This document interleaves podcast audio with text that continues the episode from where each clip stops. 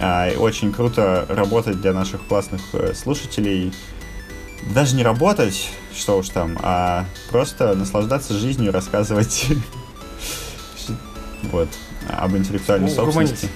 Да, да, хорошо.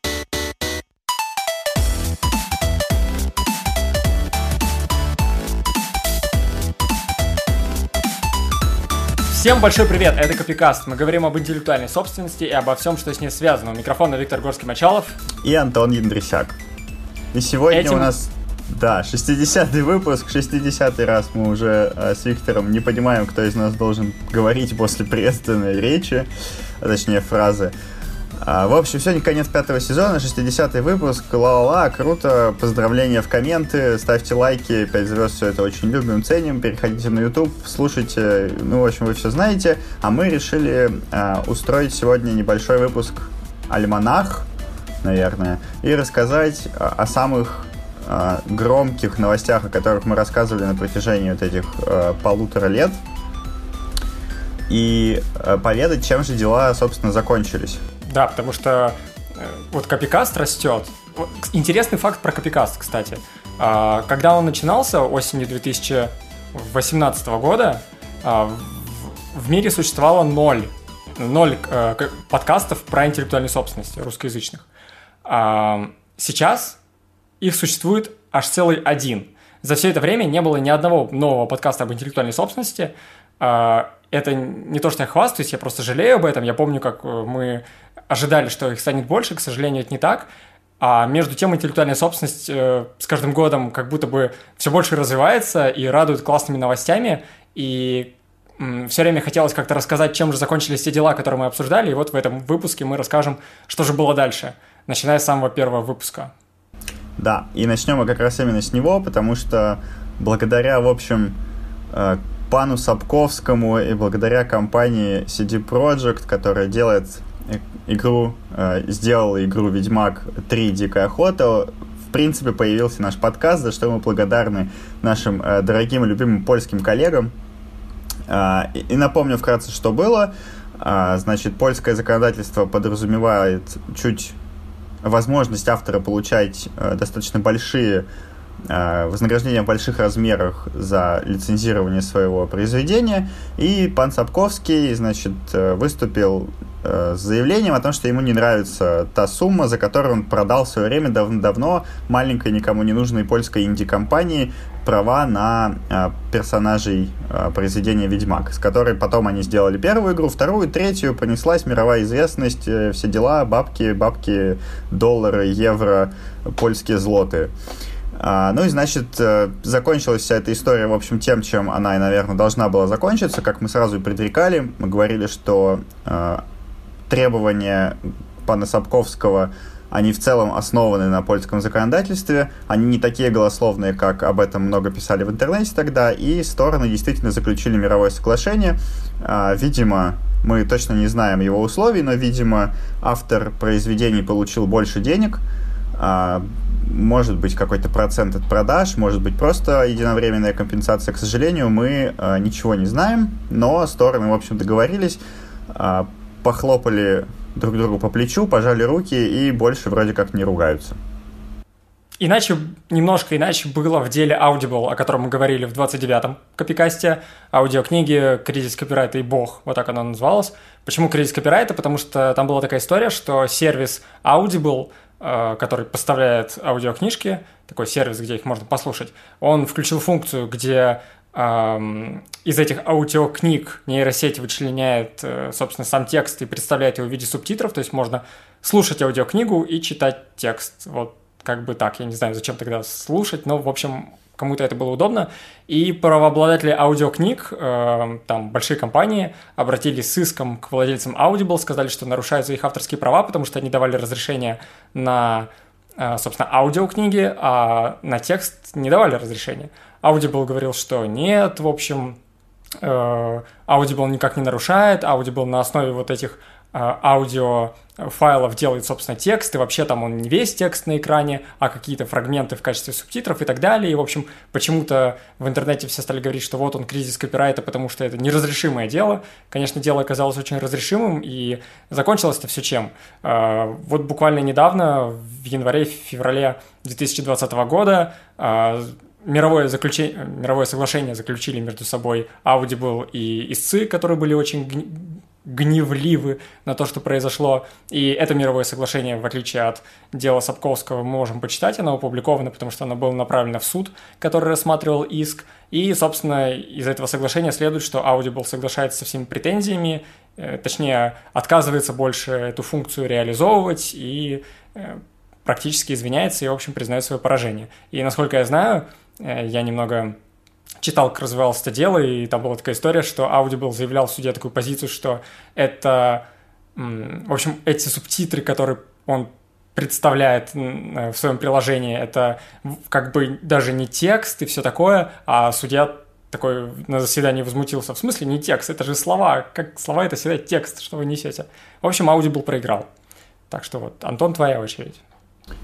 А, хм, я вообще хотел э, вскользь по поводу этих двух новостей сказать, что на самом деле а, получается, что как минимум две новости о споре, про которые мы рассказывали, закончились в итоге мировым соглашением, а не какими-то принудительными мерами со стороны суда. И мне кажется, что это хорошо, и, в общем, это как раз та тенденция, которая есть, в общем, и э, в судебных разбирательствах, и в третейских судах, они же арбитражи, да, все стараются как-то договариваться, особенно вот на почве интеллектуальной собственности мы это видим, и, наверное, это в целом хорошо, потому что действительно законы не всегда э, хорошо сформулированы, не всегда учитывают э, интересы всех сторон, ну и, в общем, прекрасно, что стороны договариваются. Да, возвращаемся опять в 2019 год, э, извините, 2018 год. А, в четвертом выпуске мы говорили об антипиратском меморандуме, который э, тоже достаточно громко гремел в новостях. Э, я напомню, в чем суть. Значит, крупнейшие произ... производители контента э, в России заключили соглашение с поисковиками о том, что поисковики во внесудебном порядке по запросу со стороны э, правообладателей, крупнейших производителей контента будут удалять ссылки на а, пиратские сайты. В этом соглашении также принял участие Роскомнадзор, и, в общем, я помню, что когда мы комментировали это, эту инициативу, я был ее ярым сторонником, опять же, потому что это такое а, частное, что ли, влияние на рынок, когда стороны договорились, и все, в общем-то, хорошо, и все во имя благой цели. А, для чего, в общем, создавался этот меморандум? Чтобы представить в Госдуму законопроект, который бы э, подобную инициативу распространял уже на уровне закона на всех лиц, находящихся на территории Российской Федерации, на всех поисковиков и там прочих э, держателей э, сайтов сети интернет. Но, насколько мы понимаем, законопроект пока еще готовится, он не принял свою окончательную форму, а антипиратский меморандум постепенно, э, постепенно продляется, и вот э, была новость, что он продлен до 2021 года, будет действовать на старых условиях, хотя изначально он заключался чуть ли не на один или два месяца. Да, и они еще там говорили, что они за все это время успели больше двух миллионов ссылок на нелегальный контент заблокировать с помощью этой технологии, этого меморандума. Вот, по-моему, это очень круто. Ну, в смысле, смотря для кого круто, но, в общем, как будто бы это эффективно, это здорово. А, блин, у меня такое праздничное настроение. Ну, не потому, что мы заканчиваем наконец-то сезон и вообще э, Копикаст, мы его не заканчиваем, я надеюсь, но просто меня поражает, что ничего себе, как быстро время пролетело, уже 60 выпусков записали. Это прям вообще фантастика, как сериалы. А, кстати говоря, э, это такая случайная подводка. Действительно, мы говорили про сериалы. Да, ты, ты был... совершенно точно не готовил ее заранее, да? Нет, совершенно точно. Нет. Я просто посмотрел, что у нас дальше э, по списку, и оказалось, что очень в тему эта подводка. Э, мы прям как сериал э, для юристов, который уже идет... Э, скоро будет похож на сверхъестественное. Э, Главное, чтобы не на своей... Санта-Барбару. По своей длительности. Но я очень надеюсь на Санту-Барбару какую-нибудь. Не, не то, о чем ты подумал. Ну, в общем, мы в пятом выпуске, в самом первом сезоне, в пятом выпуске хотели сделать такую тему, делать такие общие юридические подкасты, как бы такие лайфстайловые, где мы будем рассказывать про то, э, какое кино мы смотрим и, не знаю, куда ходим гулять и все такое. Оказалось, что это не очень интересно. Но, тем не менее, был такой выпуск, номер пять, называется «Юристы в кино», где мы говорили и 45. про... Что? И 45 еще. А, да, и, и 45, это называется да, 5 про аниме. Да, а, 45 выпуск про аниме. Ну, может быть, я про него... Давай, давай сразу и про то, и про то скажу. В пятом выпуске мы говорили, значит, про юристов в кино, э, то есть как юристы смотрят кино и как юристы появляются в кино. А, и оказалось, что не так уж и много в России фильмов сериалов про юристов нормальных. А, то есть если в Америке это целый жанр, юридическая драма, он так называется, то в России как-то с этим очень плохо, и мы тогда говорили, что ну, практически нет сериалов, а вот пока мы записывали копикаст, все эти 60 выпусков, кое-что изменилось, и совершенно недавно э, был сериал «Заступники» про советского адвоката Нину Метелицкую, если я правильно помню, и говорят, что вроде бы неплохой сериал. Я его не смотрел, но знаю, что там судья с молотком, так что, по-моему, это провал, и я даже не буду больше смотреть. Э, вообще, я даже не буду начинать. Но у меня надежды на сериал «Полет». Он еще не вышел и готовится к выпуску в ближайшее время, насколько я понимаю. А, там, в общем, герои сюжета — это юристы юродело-строительной фирмы, которые опоздали на самолет, в общем, я не знаю, куда они летели, наверное, в какую-нибудь Читу, допустим, и они опоздали на самолет, а этот самолет разбился, и они думают, блин, вот, мы должны сейчас пересмотреть всю свою жизнь, потому что мы могли умереть, но мы вот живы и все такое. И, в общем, типа, они как-то переосмысливают свою жизнь. Юристы переосмысливают свою жизнь. Я не знаю, о чем этот сериал, но мне интересно. Не знаю, может быть, они захотят уйти в консалтинг после этого. Есть ощущение, что ничего связанного с юриспруденцией там не будет в помине, и даже судьи с молотком. Там, в принципе, наверное, не будет никаких судей, судя по фабуле сюжета. Ну, по крайней мере, это походу, первый российский сериал, где в центре сюжета юристы, которые не адвокаты, не по уголовным делам, а по каким-то частным правовым вопросам. Вот это интересно. И там, кстати, в главной роли будет Акиншина из э, фильма «Сестры» Бод... Бодрова. Так что я очень надеюсь на этот сериал. Хотя, наверное, он будет плохой, без понятия. В общем, а, да, и 45-й выпуск у нас был про аниме. Я решил продавливать эту тему. Мы должны больше говорить про какой-нибудь контент не только юридический. И, в общем, мы тогда говорили, что очень мало аниме про юристов, и это тоже очень жалко. Но оказалось, что ничего нового не произошло за это время с того выпуска, но оказалось, что я, я еще погуглил, и оказалось, что есть выпуск, называется... Э, ой, еще, есть еще одно аниме, называется э, Wizard Barristers это аниме про мир фантастический, где магия существует э, в быту, к ней все привыкли, и есть юристы, которые занимаются делами, где как раз замешана магия, какое-то такое магическое право.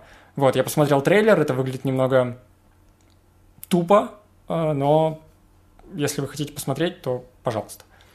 Вот. Еще мы э, в самом начале тоже в девятом выпуске про чувства фанатов поговорили. А, мы обсудили такую значимую проблему, которая тоже поднимается постоянно э, в сети, в СМИ, особенно, знаешь, в разных э, комментариях на разных профильных сайтах, когда выходит какой-нибудь новый фильм, э, новая игра, не знаю, новый э, сезон сериала, который э, что-то редконит, что называется, или делает бессмысленными какие-то вещи из предыдущих э, игр, фильмов, сериалов и так далее. А, и мы обсуждали тогда проблему о том, может ли фанат как-то потребовать сохранения лора, сохранения истории в нетронутом виде по аналогии с правом автора на неприкосновенность произведения, только право фаната на точно такой же неприкосновенность произведения. А, ну, ничего нового здесь не, не случилось, никакой закон никто нигде не принял, к сожалению, а, но мы сейчас с управляющим партнером нашим готовим большую статью, и, возможно, скоро вы сможете где-то ее почитать. Это просто такой небольшой анонс. Вот. Да, в общем, э эта тема живет. Эта идея не какое-то мимолетное э, болтовство и шалость. Э, вот, это живая идея, которая, может быть, когда-нибудь э, станет частью юридической реальности. Ну, по крайней мере, я на это надеюсь, хотя это звучит страшновато. А в следующем выпуске, в десятом, а, который назывался «Знак пятерых», мы говорили про то, что а, в Евразийском Союзе был принят проект договора о евразийских товарных знаках, то есть мы в Евразийском Союзе хотим сделать свою э, международную систему товарных знаков, какой-то реестр международных товарных знаков по аналогии как-то существует в Европейском Союзе. Вот. И что изменилось? А с тех пор, с, 2008, с конца 2018 года к началу 2020 года, наконец-то этот договор подписан. Он только вот в начале февраля 2020 года э, был подписан. Э, как я понимаю, он вот-вот вступит в силу, если уже не вступил. Хотя, по-моему, еще не вступил. И мы, ну, нам следует ли. ждать скоро будет готов э, уже реестр этих товарных знаков, можно будет подавать заявки, и вот-вот эта история вся наконец запустится. Не да, ну, в общем, двух лет. надо еще подождать немножко. А, да, потом мы дальше рассказывали про патентных троллей э, или троллей, что неудивительно. Мы в целом говорили, кто это такие, с чем их едят, почему они э, очень плохо влияют на в целом на сферу, на отрасль интеллектуальной собственности, почему от них все время э, у всех, что называется, плохие воспоминания, плохие ассоциации, и тут можно сказать, что, ну, тоже, наверное, мало чего изменилось, они все так же есть, и, наверное, они все так же будут э, все время, что существует интеллектуальная собственность, однако э, тут можно сказать, что, наверное, э, пленум, про который мы тоже много рассказывали, 2019 года, он слегка усложнил жизнь патентным троллям, но они все еще как-то э, живут, барахтаются. А, ну, что-то это грустно. А, вот ну, повеселее. Как, в как 14 выпуске а, мы решили просто обсудить последние новости тогда, и там была одна из новостей, одна из новостей что вот в Fortnite есть всякие э, танцы, которые исполняют игровые персонажи. Это компьютерная игра, Fortnite, если кто не знает, все такое. Она еще жива, кстати, я не знаю, я не играю. Да, ты да, играешь? ты что? Ну, я не играю, но она жива, живее всех живых. У них постоянно проходят какие-то коллаборации там с крупными контент-мейкерами, там, с Marvel, со всеми остальными, со Звездными войнами. Делают кучу денег. В общем, да, все еще на плаву. И я думаю, что им эта история с танцем осталась где-то далеко в прошлом, и уже про нее мало кто вспоминает кроме ну, вообще, нас. Да, история была им по боку. Там же такая история была, что э, персонажи там танцевали и все такое, а эти танцы, они повторяли те танцевальные движения, которые придумали какие-то блогеры, исполнители, все такое. И эти ребята, значит, решили заявить о своих авторских правах на эти танцевальные движения, пошли в суд, предъявили иск, и в этом был, как, на самом деле, существенный смысл, потому что э, танцы также охраняются авторским правом, как и любые другие произведения. Вот, но на самом деле они проиграли, фактически проиграли, потому что суд сказал, что, во-первых, поскольку дело происходило в США, для предъявления иска потребовалось э, сначала пойти в ведомство, которое зарегистрирует авторские права на эти танцы, ну, потому что мы знаем, что там, в отличие от России, надо иногда зарегистрировать свое произведение, чтобы иногда получить на него защиту. Есть кое-какие ограничения. А как раз-таки зарегистрировать в ведомстве авторские права на эти танцевальные движения не получилось, потому что а, вот они там решили в ведомстве, что это слишком простые танцевальные движения, они недостаточно сложные, поэтому они не охраноспособны. Вот. Ну, тоже в этом есть какой-то смысл. В общем, Fortnite спокойно может использовать простые хореографические движения, которые у кого-то подглядел, и ему ничто за это не будет. А потом, значит, в 23-м выпуске мы приглашали к нам в гости эксперта Роспатента Ольгу Терещенко. Она отвечала на вопросы это было достаточно интересно, можете пойти послушать, если не слушали, узнаете много нового про некий, некую внутреннюю кухню Роспатента. Вот. А с тех пор прошло где-то около года, если не изменяет память, и э, Ольга Терещенко стала деканом юридического факультета в РГАИС. Это Российская государственная академия интеллектуальной собственности, с чем мы ее поздравляем и передаем ей э, пламенный привет. Ты, ты чувствуешь, а, что Копикаст — это настоящая площадка для юных звезд, для для того, чтобы развивать свое будущее. Она да, безусловно. Такой безусловно. трамплин. Ты пришел в Копикаст, завтра ты декан юридического факультета. Безусловно, так это и работает. Поэтому мы с тобой все еще не деканы нигде, к сожалению. А, ну, а, при этом, насколько быть... я понимаю, Ольга продолжает все еще работать в Роспатенте, совмещает и мы до сих пор в работе получаем от нее уведомления разные и прочую документацию. Ты заметил, да, что в какой-то момент мы перестали приглашать гостей? Я не знаю, что произошло, но, в общем, их вдруг стало меньше. А, ну, ну да ладно. Но у нас не так давно был э, профессор Ортли из... Это было вот совсем недавно. Как раз да, до а. карантина а... он успел прилететь, улететь, и почти сразу, собственно, закончилась эта лафа, и больше никто никуда не летает, не ездит, дом сидит. А, да, это было так. А, ну, кстати говоря, последний раз, когда у нас кто-то был в гостях, технически, хотя не фактически, а, это был 53-й выпуск, который называется бесплатная консультация, потому что нам слушатели задавали всякие вопросы, а мы на них отвечали. И там был вопрос, который касался того, что, э, значит, э, по поводу выступления юриста Дэмиана Рила, который рассказал о том, что он и его товарищ, тоже программист-музыкант, они вместе сгенерировали много-много миллиардов э, мелодий, ну, то есть просто последовательности нот самых разных, как бы сгенерировали все мелодии, и теперь говорят, вот теперь Э, прекратятся иски о защите авторских прав на музыкальные произведения, если вдруг совпадают ноты. Ну да, вот. они не просто сгенерировали, они еще лицензию предоставили всем. Ну да, то есть все, типа на, в общественное достояние это все выложили. Очень все это противоречиво. Мы связались с самим Дэмианом Рилом, он нам прислал э, свой ответ, где мы обсудили, в общем, в целом мы пришли к выводу, что это все не так работает, как многие надеются. И с тех пор ну что произошло с тех пор? Я зашел в твиттер Дэмиана, э, и он там ссылается, это вот буквально недавно, по в марте, он э, поставил ссылку на новость про дело Грея против Кэти Перри. Грей – это такой какой-то рэпер, кажется, типа христианский рэпер. Представляешь, есть христианский рэпер. Прошу прощения. В общем, христианский рэпер, э, у него был какой-то трек, и Кэти Перри в своем другом треке использовала похожие ноты для какого-то астената, то есть там последовательность нот совпадает – а, и суд отказал этому рэперу, ну, не только потому, что он рэпер, но и потому, что, в общем, не охраняется авторским правом вот эта последовательность нот.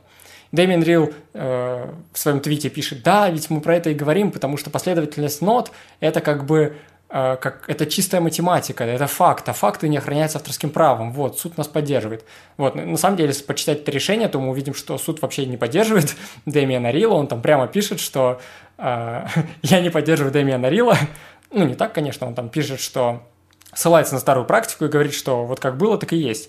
А, но сами по себе мелодии отлично охраняются авторским правом. И, кстати говоря, в силу того, что а, количество последовательностей нот, в силу ограниченности количества нот, поскольку оно ограничено, то именно поэтому на самом деле даже снижается эм, вот этот порог охраноспособности. Не нужно делать самую сложную мелодию, чтобы получить э, авторское право на эту мелодию. То есть, на самом деле, ограниченное количество мелодий, оно на руку правообладателям, а не наоборот, как думает Дэмиан. А, но и в иске было отказано, потому что э, эта последовательность нот, в отношении которой был предъявлен иск, она была э, не просто простая, а она была очень распространенной в поп-музыке, ее все используют, и, в общем-то, поэтому она не охраноспособна, а не потому, что это просто мелодия. Вот. Так что события развиваются очень быстро, хотя идея Дэмиана Рила еще не находит какой-то поддержки в судебной практике. Да. Так, хорошо. Значит, сейчас э, будет еще один анонс. А, в 46-м выпуске мы а, говорили про интеллектуальные права искусственного интеллекта, про то, что искусственный интеллект можно сделать субъектом, а, что вообще все что угодно можно признать субъектом в праве, если мы того захотим, хоть табуретку, хоть искусственный интеллект. Значит, мы организовали свои эти предложения и отправили их в Всемирную организацию интеллектуальной собственности, которая собирала мнение по всему миру на эту, эту тему. А, должно было обсуждение пройти, но вот оно, к сожалению, еще не прошло, отложили из-за пандемии, так что, в общем, тоже ждем, тоже надеемся, верим. А, и продолжаем лоббировать а, искусственный интеллект в качестве субъекта права, потому что так всем будет проще, чтобы там кто и, в общем, не говорил. В 26-м выпуске, который называется «Sex, Trademarks and Rock'n'Roll», а, мы говорили про дело, известное дело, про него сейчас все говорят в области товарных знаков. Это дело, в котором Верховный суд США сказал, что вообще это норма, которая запрещает регистрировать в качестве товарных знаков оскорбительное обозначение, типа слова «фак», вот по поводу которого и было то дело, а, она неконституционна, потому что как бы не очень сочетается со свободой слова. Примерно так. Вот, и, в общем-то, с этого момента в США принципе можно любые оскорбительные обозначения регистрировать как товарные знаки, по большому счету, хотя, мне кажется, какие-то пределы должны оставаться, и они наверняка не есть. И что происходило после этого? Спустя какое-то время э, в Европе э, суд Европейского Союза рассматривал похожее дело. Там заявитель из Германии пытался зарегистрировать товарный знак для Германии, э, который выглядит как словосочетание «fuck you», хотя там искажены какие-то буквы, это как бы не совсем по-английски fuck you, но все понимают как бы вроде бы, вроде бы все понимают, о чем речь. Вот. Э, суд Германии отказал на том основании, что аморально, скандально и все такое, а суд Европейского Союза сказал, что надо, в общем, пересмотреть это дело, потому что такой отказ не кажется очень адекватным, но там суд не ссылался на то, что э, нельзя запрещать регистрировать аморальное обозначение в принципе, а просто сказал то, что нам надо посмотреть, как там в Германии это обозначение, его, когда будут читать, действительно будет воспринимать как какое-то матерное выражение, или в глазах именно немецких потребителей оно будет выглядеть э, более благопристойно. Вот, то есть это похожее дело, оно не совсем развивает идею Верховного суда США, но есть ну, ощущение, что в будущем в Европе будет как бы развиваться эта тема. Я, я бы сказал, что оно на самом деле совсем не повторяет эту логику, потому что оно пере... отправлено на пересмотр сугубо по фактике, по вопросу восприятия. И тут я бы не стал делать далеко идущие выводы о какой-то правовой позиции, но посмотрим, как оно будет развиваться дальше, действительно. Может быть, может ну, быть... По, по крайней мере, устанавливаются, видишь, э, какие-то гра- границы аморального. То есть аморальность не, не объективно что-то аморально, а аморальность именно на этой э, территории Германии, именно на немецком языке, что-то такое.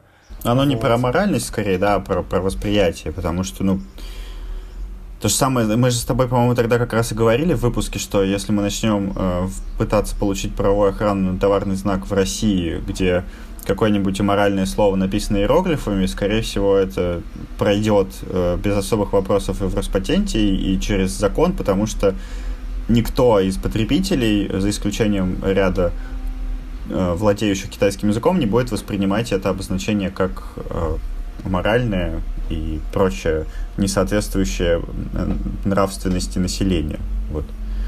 Так ну, что... видишь, суд Европейского Союза с нами соглашается. А тем временем недавно было забавное дело в России тоже, которое касается вопроса о моральности. Суд по интеллектуальным правам поддержал отказ со стороны Роспатента в регистрации товарного знака «Конопель», Э, комбинированное обозначение, там, собственно, лист э, конопли, э, на котором написано «конопель». Вот, и там, в общем, они обсуждали, что это устаревшее название конопли, и вообще конопля бывает не только наркотическая, все такое.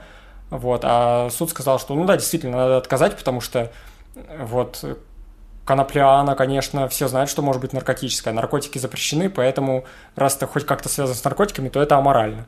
Хотя конопля и бывает не наркотическая, но, в общем, пофигу. Вот. И при этом второе основание, что если вы регистрируете слово «конопля» для чего-то, что не конопля, то как бы вы обманете ожидания потребителя. Он-то будет думать, что это конопля, а вы вот так вот взяли и обманули его. Ну, это вообще, по-моему... это вообще нормально, по-моему. это, это в логике Роспатента, а, ну и в логике закона, который, значит, не, раз, не позволяет регистрировать э, слова кофе для чая. То есть та же абсолютная история. Вот. Ну, ладно. Продолжай. Что еще случилось за время наших 60 выпусков? Мы недавно рассказывали, совсем недавно, про Рамблер, э, который попал в несколько крупных скандалов, э, которые подаются именно как скандалы в СМИ. Э, на самом деле мы поддерживаем Рамблер целиком и полностью, потому что они вполне себе действуют в рамках правового поля, как это делают все нормальные люди в правовом государстве. Вот, и что, значит, случилось? Там было дело Nginx, а, достаточно громкое, где Рамблер а, попытался получить права на программу, а, написанную одним из его бывших сотрудников давным-давно.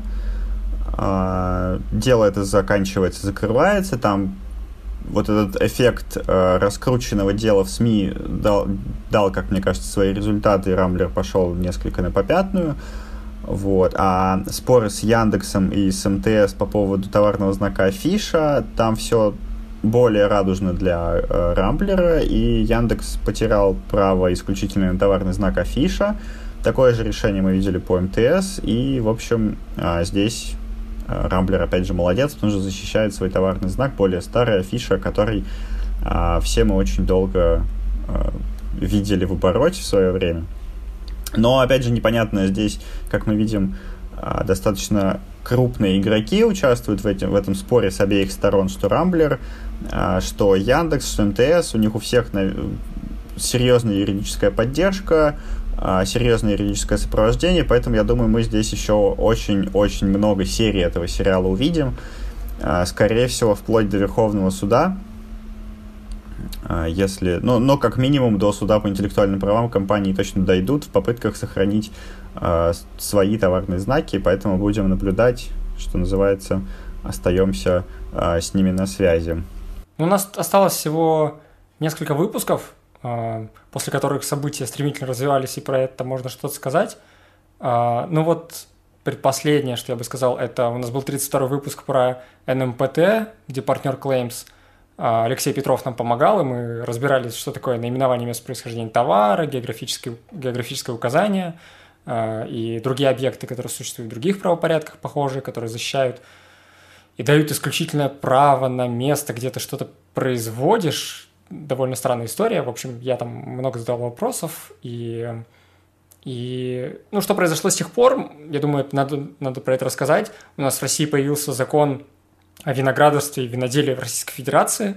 Он еще вроде бы не вступил в силу, но стремительно к этому идет – и там есть небольшой раздел, который касается прав э, производителей вина на э, это наименование места происхождения их товара и географическое указание. И как бы там есть такое легкое развитие этих э, институтов в области виноделия, а, особо сильного развития нет, но интересный такой факт, что э, это не очень связано с интеллектуальной собственностью, но там есть такая, по сути, устанавливается обязанность продавцов вина писать э, на витринах, на вот прилавках, где вот только российское вино, обязательно писать большими буквами «Вино России».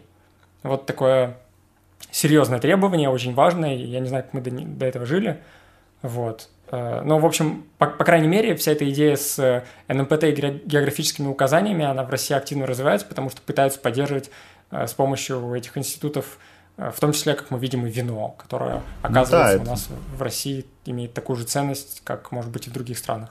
Ну, это скорее такое отраслевое законодательство, чем интеллектуальная собственность, мало что с ней связано, там, винодельческая, и, и а, как-то это, наверное, связано с законами о защите прав потребителей скорее, поэтому, поэтому да, а, наверное, тут ничего такого нового мы не узнали, что именно про интеллектуальную собственность.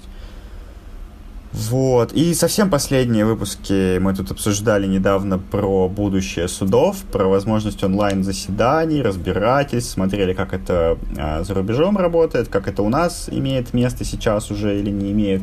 И вот тут просто вообще невероятно быстро сработала а, система судебная, как-то подстроилась под обстоятельства имеющиеся, и на самом деле уже можно не, не, не то чтобы уже суды рассматривают дела через э, э WhatsApp, Skype и все остальное, этим уже никого не удивишь, и уже и Верховный суд просматривал, и обычные суды, и Верховный суд США просматривал дела по, ну, у них, правда, по телефонной связи, но это особого значения не имеет. Вот. И уже, на самом деле, арбитражные суды, некоторые в России, э, готовы прямо к рассмотрению в онлайне о том, о чем мы разговаривали, не ВКС с, с применением э, систем связи суда, суда и суда, а уже непосредственно в онлайне через веб-сервис «Мой арбитр». Там появилась уже специальная вкладка онлайн-заседаний, там уже, собственно, э, можно продавать ходатайства на эти онлайн-заседания, и все, что вам нужно, это лишь усиленная квалифицированная электронная подпись э, на документах, на доверенности, на паспорте, там, на ходатайстве, а, и все. И можно заседать в некоторых судах, но, как мы видим, эта тенденция развивается, и все больше и больше судов с каждым днем подключаются. Вот сегодня, например, подключился суд по интеллектуальным правам, что нам особо интересно. Можно заседать, что называется, дома, а, в своем кресле или в офисе, или где вам удобно, а, не посещать непосредственно зал судебного заседания в Москве, что, кстати, тоже было достаточно большой проблемой, потому что суд по интеллектуальным правам один, и все заседания, они в Москве обязательно территориально, а страна у нас огромная, и иногда очень накладно а, посещать непосредственно физические заседания. Это вот онлайн рассмотрение, онлайн правосудие, это вообще прекрасно. Я в шоке и вообще у меня нет слов. Слов у тебя не просто нет, их не хватает, потому что ты забыл упомянуть про то, что Верховный суд США, когда рассматривал впервые в своей истории дело по телефонной связи, это было дело, которое касалось товарных знаков. Вот, это такой, такой да, повод для гордости. Это, да, это дело booking.com. Это одно из самых обсуждаемых дел в последнее время. Я вот с некоторых пор завел себе твиттер, сижу там иногда и смотрю, о чем спорят зарубежные юристы и вообще юристы всего мира. И очень часто все говорят про дело booking.com, потому что это действительно э, сложный вопрос, потому что ну, слово booking, оно как бы означает, собственно, букирование. Вот. А, а booking.com хочет зарегистрировать товарный знак, получить исключительные права на обозначение booking.com.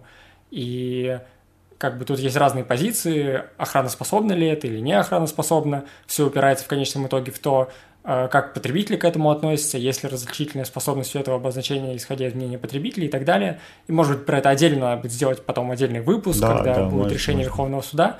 А, но это действительно здорово, что мы впервые в истории смогли посмотреть заседание Верховного суда США именно по делу о товарных знаках.